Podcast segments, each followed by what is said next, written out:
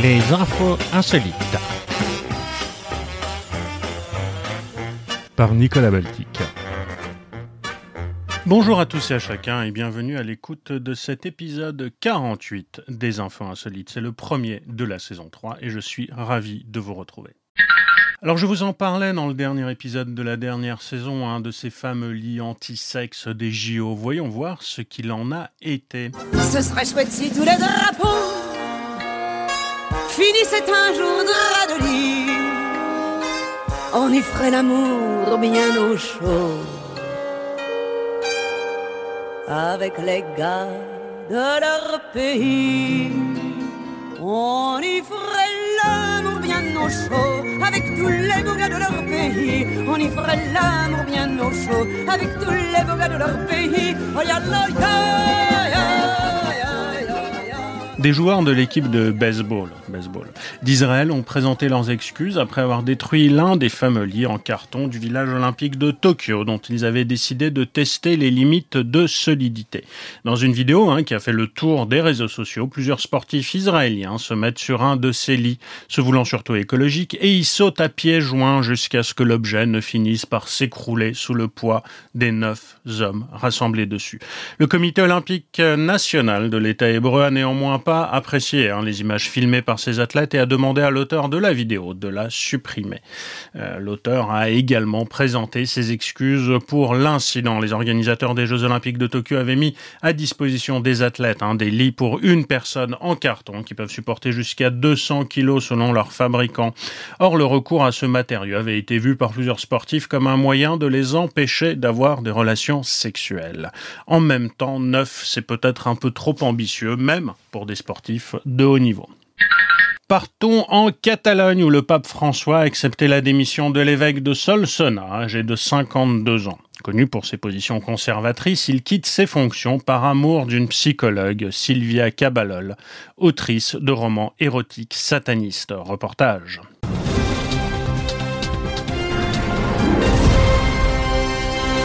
Qu'est-il arrivé à Xavier Novell, l'évêque de 52 ans de Solsona, ville de 9000 habitants au cœur de la Catalogne? Son renoncement à ses vœux, annoncé par un communiqué de presse le 23 août dernier pour des raisons strictement personnelles, a été vécu comme un petit tremblement de terre dans le monde religieux espagnol. Le choix fait par cette star de l'Église en Espagne et ancien plus jeune évêque du pays a été accepté immédiatement par le pape François. Mais l'histoire ne s'arrête pas là puisque deux semaines après cette annonce et pour mettre fin aux rumeurs, Novell a confié en privé être pour la première fois de sa vie tombé amoureux. Je veux faire les choses correctement, a-t-il soufflé à de rares confidents. Cependant, le profil de sa compagne a suscité des commentaires. Et oui, son nom, Sylvia Cabalol, une psychologue de 38 ans, divorcée, aïe, deux enfants, et connue pour avoir écrit des romans déconseillés aux moins de 18 ans, mêlant érotisme et satanisme. Pour le prêtre qui s'exaspère à retrouver pour le pinard élémentaire qu'il prend pour du château Margot pour l'anarchiste à qui tu donnes les deux couleurs de ton pays, le rouge pour naître à Barcelone, le noir pour mourir à Paris.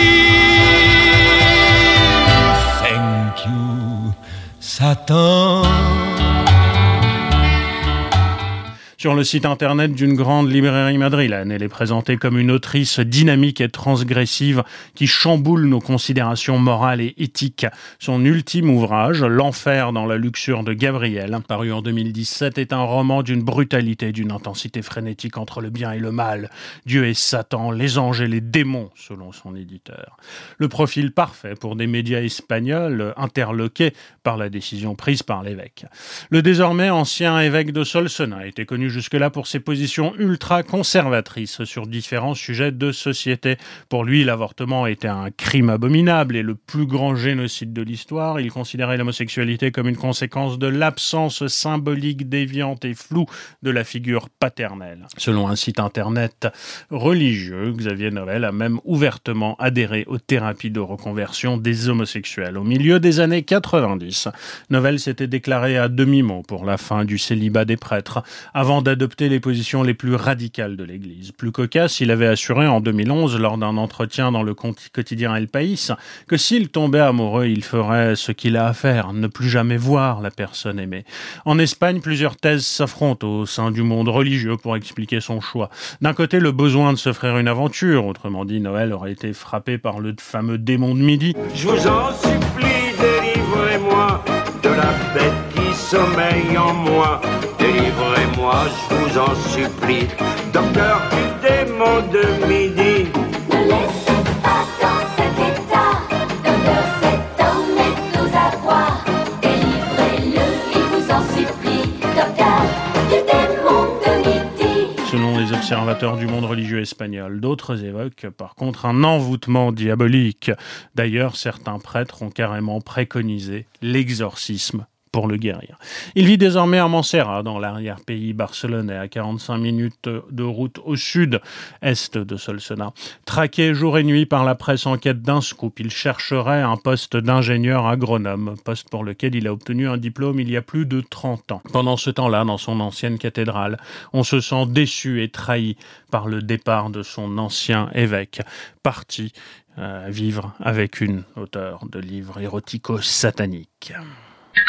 Satan encore. Le reportage sur les chiens policiers ne devait sans doute pas se conclure avec ces images. On y voit trois hommes marchant dans la rue pendant que la présentatrice commente une proposition de loi pénalisant les violences contre les chiens policiers. Puis le son s'arrête et soudain le téléspectateur se retrouve dans une toute autre ambiance.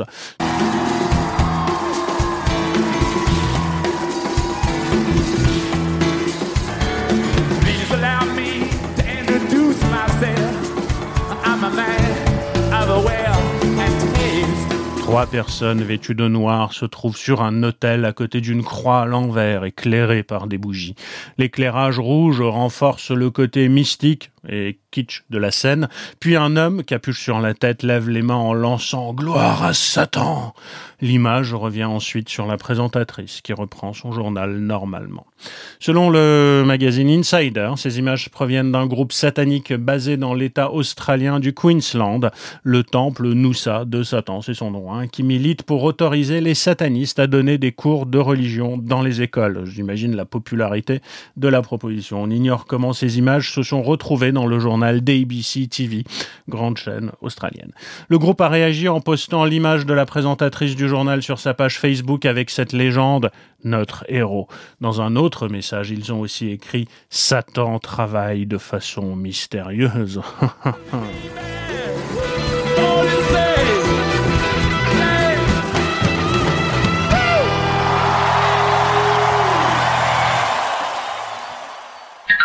Radicaux encore, c'est un Britannique, un étudiant britannique de 24 ans qui a été arrêté en possession d'ouvrages suprémacistes blancs, nazis et néo-nazis. Il détenait également un manuel d'instruction pour fabriquer une bombe. Et le juge a souhaité qu'il revoie ses lectures. Tu m'étonnes, John. Reconnu coupable hein, lors d'une audience au tribunal le 11 août dernier, le jeune étudiant en criminologie a écopé de 24 mois avec sursis. Mais s'il veut réellement éviter la prison, il devra lire des classiques de la littérature anglaise. C'est la condition posée par le juge en charge du dossier. Ce dernier parle des faits reprochés à l'étudiant, hein, qui sont quand même passibles d'une peine d'emprisonnement maximale de 15 ans, comme d'un incident isolé et d'une erreur de jeunesse. Jane Austen, William Shakespeare, Thomas Hardy ou encore Charles Dickens seront donc au programme des lectures du jeune homme. Pour être sûr qu'il tiendra son engagement, le juge Spencer lui a fixé une échéance. Le 4 janvier, vous me direz ce que vous avez lu et je vous testerai dessus. Si je pense que vous me mentez, vous savez ce qui se passera. Et le possédait du matériel nazi antisémite qui indiquait une fascination et une croyance en une idéologie suprémaciste blanche ainsi qu'un soutien à un groupe sataniste extrême qui préoccupe de plus en plus les forces de l'ordre, a détaillé auprès de la presse britannique l'inspecteur James Manning chargé de la lutte contre le terrorisme. Le matériel terroriste qu'il avait en sa possession est extrêmement dangereux. Il l'a acquis pour faire avancer son idéologie. Cela indique la menace que lui et d'autres adeptes de cette idéologie haineuse font peser sur la sécurité nationale, a conclu le policier. Nous verrons si Shakespeare et Dickens vont le guérir.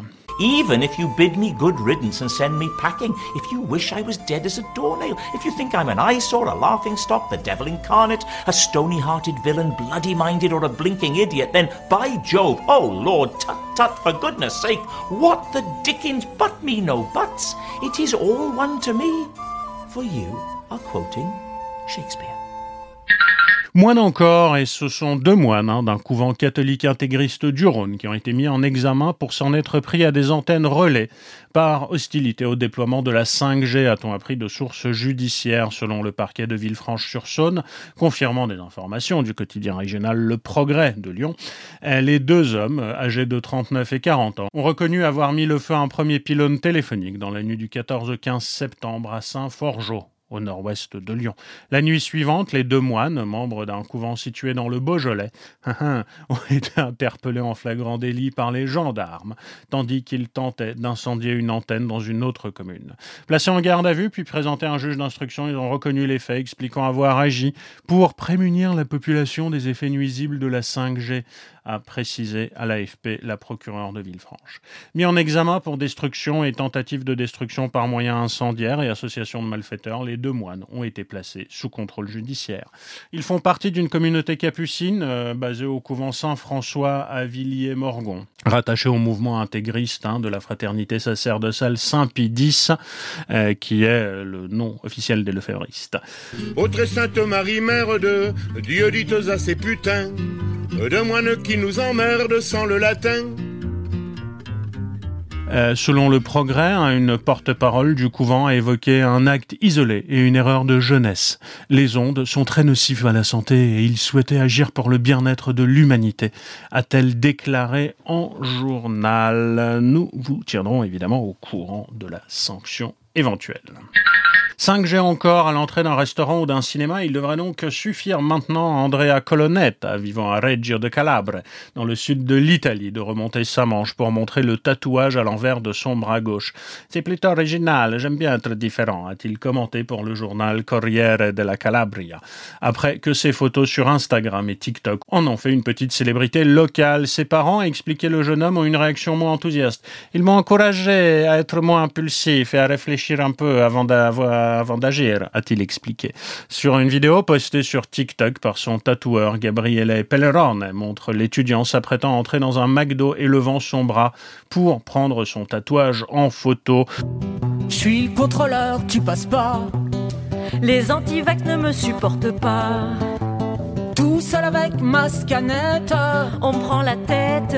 Je passe mes journées à expliquer. Tu rentres que si t'es vacciné. J'avoue, c'est pas très marrant de passer pour un flic auprès des gens. Il y a quand même des bénéfices pourvu que je puisse barrer le passage aux fachos. Je rêve de refouler Philippot. Je scanne des culs, des petits culs, des petits QR codes, des petits culs, des petits culs, des petits QR codes. On voit ensuite le garde à l'entrée du fast-food scannant la photo et la vidéo se termine de façon abrupte sans que l'on sache si ce vadémécum inhabituel aura finalement permis ou non à Andrea d'acheter son Big Mac grâce à son QR code passe sanitaire tatoué sur le bras. Ton Apache te chasse, tu passes ou tu te casses. Je scanne des culs, des petits culs, toujours des petits culs, des petits culs, des petits culs, toujours des petits culs, des petits culs, des petits culs, des petits culs, des petits culs petit cul. Parlons téléphonie encore. Hein. C'est un chirurgien kosovar qui a expliqué le 7 septembre avoir retiré avec succès un téléphone mobile de l'estomac d'un patient détenu lors d'une intervention dans une clinique de Pristina. Le patient anonyme, qui se plaignait depuis quelques jours de maux à l'estomac, a été transporté la semaine dernière au service de gastro-entérologie du centre universitaire clinique de la capitale kosovar. Là, les médecins ont constaté qu'il avait un téléphone Nokia dans l'estomac. Le détenu de 33 ans avait avalé un petit téléphone qu'on a réussi à enlever, a déclaré par téléphone le docteur Telakou, le gastro-entérologue, hein, à la tête de l'équipe médicale qui a pratiqué l'intervention. Par des moyens endoscopiques, sans ouvrir l'estomac, on a retiré le téléphone démantelé en trois parties. Le patient a expliqué au médecin que le téléphone se trouvait dans son ventre depuis quatre jours.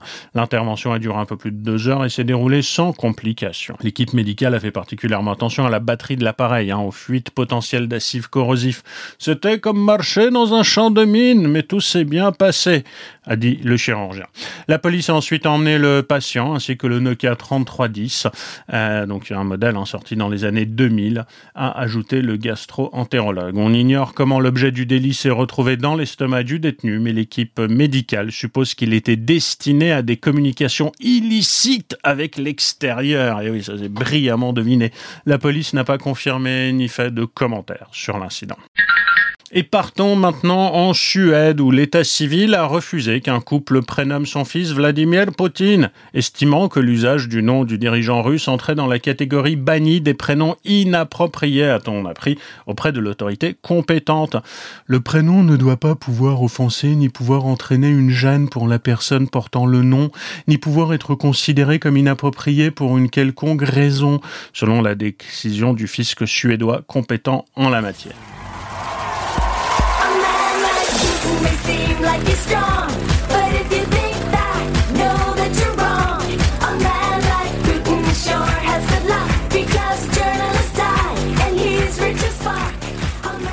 Les noms de famille ne conviennent pas comme prénoms. Cela s'applique également aux noms ressemblant à des noms de famille, a commenté l'administration. Les parents qui habitent dans un petit village du sud de la Suède avaient choisi d'appeler leur fils Vladimir Poutine, la transcription hein, courante du nom du président russe en suédois. Le fisc suédois, hein, qui est encore une fois hein, l'administration responsable de l'état civil pour des raisons étonnantes, a également refusé de considérer que Vladimir et Poutine puissent être considérés comme deux prénoms distincts. L'autorité fiscale décide en l'espèce que la combinaison Vladimir Poutine doit être appréciée dans sa totalité.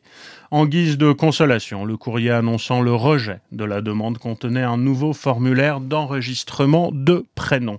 Aux dernières nouvelles, Eric Zemmour n'a toujours pas fait de commentaires. Il a servi de poubelle pendant 70 ans. Et oui, je vais vous parler d'un ancien bunker nazi construit en 44 par l'armée allemande et remis à neuf dans le Finistère. C'est en 2017 hein, que Serge Colliou a acheté un terrain de 900 mètres carrés pour 40 000 euros dans la commune de Saint-Pabu. Sur ce domaine se trouvait un bunker de 400 mètres carrés situé 12 mètres sous le sol. C'est BFM TV qui nous raconte ça. Le vendeur avait tout mis en place pour le cacher, pour bien l'enterrer pour pouvoir bien présenter son terrain se remémore le nouveau propriétaire. Laissé à l'abandon, le bunker était une déchetterie, se souvient euh, Serge Colliou. Et de préciser, il a fallu tout vider, ça nous a pris deux mois en faisant appel à huit personnes. Le blocos, qui est composé de 22 pièces sur deux étages, est alors déterré pour être ensuite vidé et ré- rénové. Le nouveau propriétaire le transforme tout en gardant l'ambiance particulière du lieu, ouais, très particulière. Car sur les 70 bunkers de la commune, ce dernier est plutôt exceptionnel. Il s'agissait en effet d'un poste de commandement qui servait à la détection aérienne dans les environs, indique son propriétaire. Il est complètement différent des bunkers que l'on peut connaître. Désormais, le blockhouse est disponible à la location sur la plateforme de réservation Airbnb. Deux formules sont proposées. La première permettant à six personnes de passer la nuit au premier étage du bâtiment, 350 euros. L'autre qui donne la possibilité d'organiser une fête dans l'ensemble du bunker, avec la présence obligatoire toutefois d'un agent de sécurité, et qui coûte 1280 euros, auquel il faut ajouter 200 euros pour la sécu. Bombe encore, et c'est un avis de recherche plutôt inattendu. L'armée de l'air a envoyé vendredi 24 septembre un message aux maires des communes des Landes et de Gironde autour du terrain militaire de Capiteux, c'est Sud-Ouest qui nous raconte ça, pour retrouver quoi? Eh bien une bombe de 40 kilos. L'engin, heureusement inerte, n'est pas dangereux et a été perdu pendant un exercice militaire jeudi dans 23 septembre dans l'après-midi. Les chevaliers du ciel, dans un cri de tonnerre, à deux pas du soleil, vont chercher la lumière. Moitié ange et moitié démon, mauvaise tête mais gentil garçon. Ils ne savent ni le bien ni le mal, car ils ne pensent qu'à leur idéal. Alors que plus de 70 bombes ont été tirées sur le champ de tir de Capito, selon un communiqué de l'armée de l'air et de l'espace.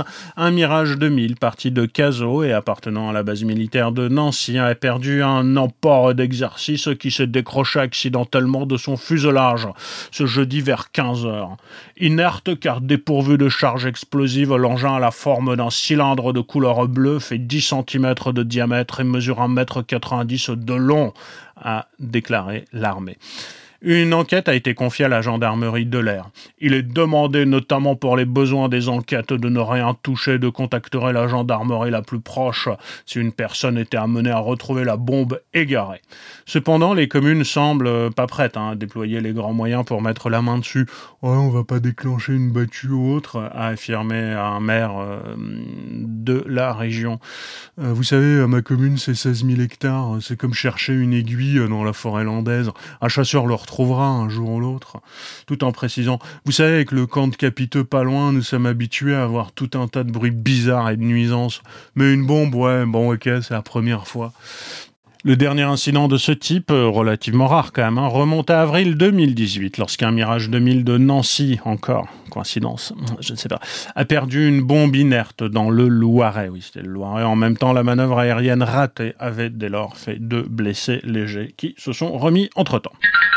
Partons en Inde où des coups de ciseaux coûtent cher. En effet, un tribunal a condamné un salon de coiffure à verser plus de 230 000 euros de dommages et intérêts à une cliente pour une coupe bâclée qui a, selon elle, provoqué une grave dépression nerveuse. Ashna Roy, mannequin de profession, s'est rendu dans le salon de coiffure d'un hôtel haut de gamme de New Delhi en 2018 et a demandé au personnel une coupe classique de 10 cm en partant des pointes.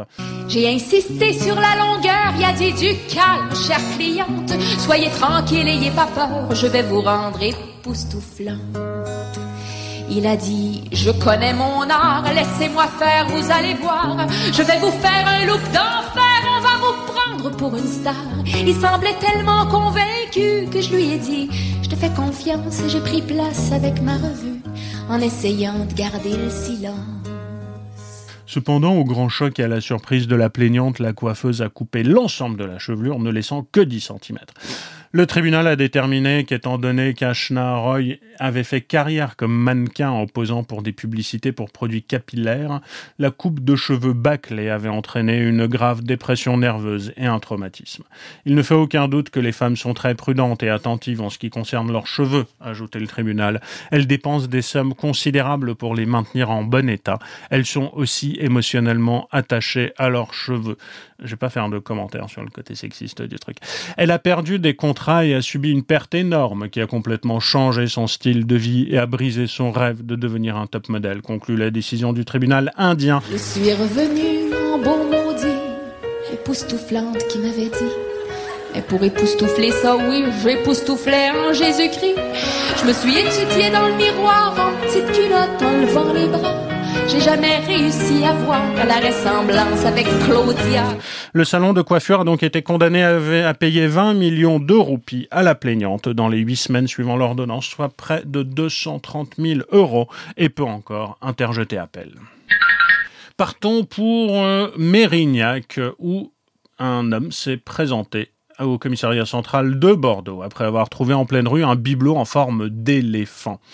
Euh, mais ce bibelot en forme d'éléphant n'était pas vide, nous raconte Sud-Ouest. En effet, un pactole de 85 000 euros a été trouvé à l'intérieur de ce bibelot, euh, se trouvant au milieu d'objets encombrants déposés sur le trottoir en plein cœur de Mérignac. L'auteur de la découverte s'est présenté au commissariat central hein, avec le bibelot en question. Euh, donc c'est un éléphant à l'intérieur creux où étaient entassés des liasses de billets de banque, comme l'indique le quotidien régional. L'argent pourrait avoir un lien avec le milieu des trafiquants de stupéfiants, mais sans expliquer pourquoi. Les techniciens de l'identité judiciaire ont effectué des relevés de traces sur le bibelot ainsi que sur les billets pour tenter d'identifier ceux qui les ont manipulés. Une enquête a été confiée à la sûreté départementale, tandis que les 85 000 euros devraient provisoirement être remis à la caisse des dépôts et consignations. Euh, Vous savez, des découvertes suscitant une telle prise de conscience sont régulièrement relatées par la presse. hein. Ainsi, près d'un an, une femme qui passait en voiture sur une route du district de Vauclabruck, en Haute-Autriche, y aperçut un sac poubelle et s'est arrêtée pour le ramasser. Elle avait d'abord pensé que quelqu'un avait jeté illégalement des ordures sur la route, mais il s'est avéré que le sac était plein de billets pour un total de 16 000 euros. La femme a par la suite remis l'argent à la police. Et puis, je vous en parlais aussi, euh, en septembre dernier, l'héritière d'un appartement dans le 7e arrondissement de Paris a trouvé sa cave avec un cadenas avant d'y trouver une valise contenant plus de 500 000 euros en liquide. Elle a aussi euh, remise la valise au commissariat. Le parquet a ensuite confié l'enquête à la brigade de recherche d'investigation financière spécialisée dans le blanchiment d'argent, mais je n'ai pas encore vu de résultats de leurs investigations. Connerie humaine encore, les microbes renforcent votre système immunitaire. C'est une mère de famille américaine qui prétend que l'autisme peut être guéri et minimise les dangers du Covid-19 et qui lèche la poignée d'un réfrigérateur dans un supermarché tout en se filmant. En attendant qu'il y ait du monde, eh ben je lèche les vitres, c'est super. Ça a un bon goût, vous devriez essayer. Et cette vidéo, elle la publie pour ses abonnés Instagram. Et évidemment, cette vidéo est devenue virale sur les réseaux sociaux, qui montre bien le niveau des utilisateurs d'Instagram. Et donc, on peut y voir cette habitante du Colorado en train de lécher des produits dans un supermarché dans le but de prouver que le Covid n'est pas un gros problème. Outre plusieurs articles d'épicerie, elle a touché avec sa langue son caddie, des sacs et la poignée de porte d'un réfrigérateur à bière. Les microbes renforcent votre système immunitaire. L'exposition aux germes renforce les défenses contre l'asthme et les allergies.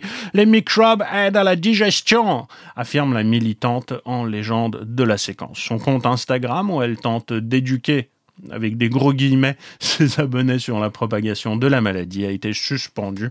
La vidéo en question a cependant eu le temps d'être partagée. Voilà, voilà. Allez, une brève lors d'une discussion en direct sur l'éducation aux États-Unis, ce qui peut être expliquer euh, le cas précédent. Le présentateur de Fox News, Bill Hammer, a confondu Karl Marx et Adolf Hitler en affirmant que l'auteur du Capital avait rédigé Mein Kampf, l'autobiographie du fondateur de l'Allemagne nazie.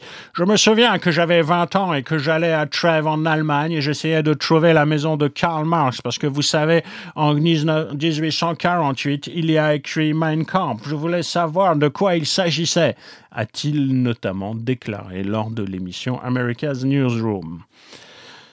Ouais, sans commentaire, ouais. Groland, trois ans après le décès de Christophe Salengro, le président du pays imaginaire de Groland, une statue à son effigie a été inaugurée ce samedi 4 septembre à Lens, sa ville natale.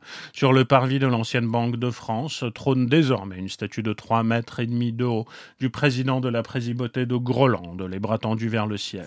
Non, non, ne, ne vous inquiétez pas, la NSA n'est pas responsable. En effet, si notre président est sur écoute, c'est uniquement à sa demande. Oui, mais comme, comme je m'enivre euh, très souvent, euh, le lendemain, je peux appeler la NSA pour savoir ce que j'ai dit comme bêtise euh, la veille. Non, c'est très pratique. hein. Je vous remercie, pardon. En tant que demoiselle d'honneur, Sarah Reddington ne pouvait se résoudre à louper le mariage de son amie Brittany. Alors, quand les restrictions de déplacement liées au Covid-19 l'ont empêché de rejoindre le Canada, où la cérémonie était prévue le 14 août, cette londonienne a décidé de se doter d'ubiguïté grâce à un hologramme. Vêtue de sa belle robe, un verre de champagne à la main, Sarah s'est donc rendue dans les studios d'une société qui fait ce genre de prestations en pleine nuit, décalage horaire oblige, pour que son double holographique soit retransmis en direct à des milliers de kilomètres de là au cœur du Canada.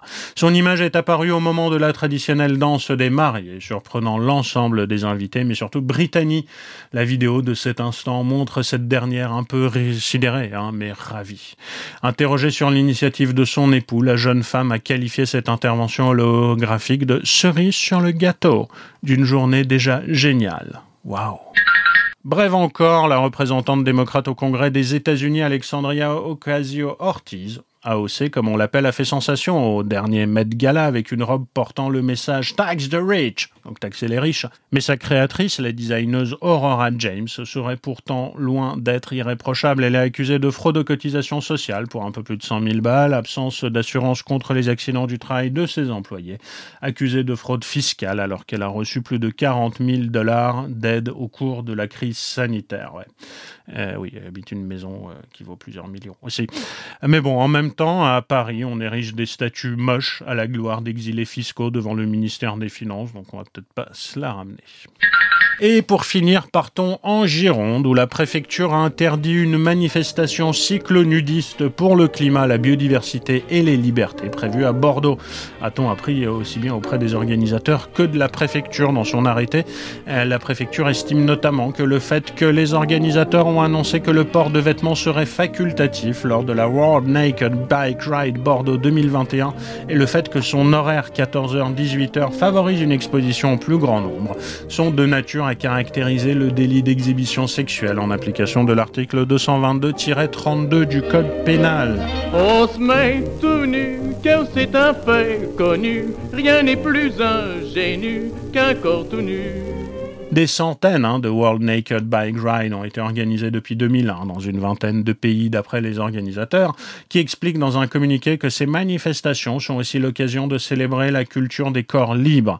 C'est ce qui gêne Madame la préfète, qui pense que ce type de manifestation risque de provoquer des troubles à l'ordre public, affirme-t-il. Selon la préfecture, le récépissé délivré le 1er septembre aux organisateurs précisait que la manifestation ne pourrait se dérouler qu'à la condition que les manifestants couvrent par un vêtement les parties sexuelles ainsi que la poitrine pour les femmes. Mais les organisateurs ont confirmé leur intention de manifester nus, ce qui a conduit à cette interdiction. Plus d'imprévu lorsque l'on a tout vu. Au nom de la vertu, on se met nu. Et c'est tout pour aujourd'hui. Je vous remercie d'avoir suivi cette nouvelle édition des Infos Insolites. Portez-vous bien. À la semaine prochaine. Bisous. Ciao. Bisous. À bientôt pour de nouvelles aventures insolites. C'était Nicolas Baltic. À très bientôt.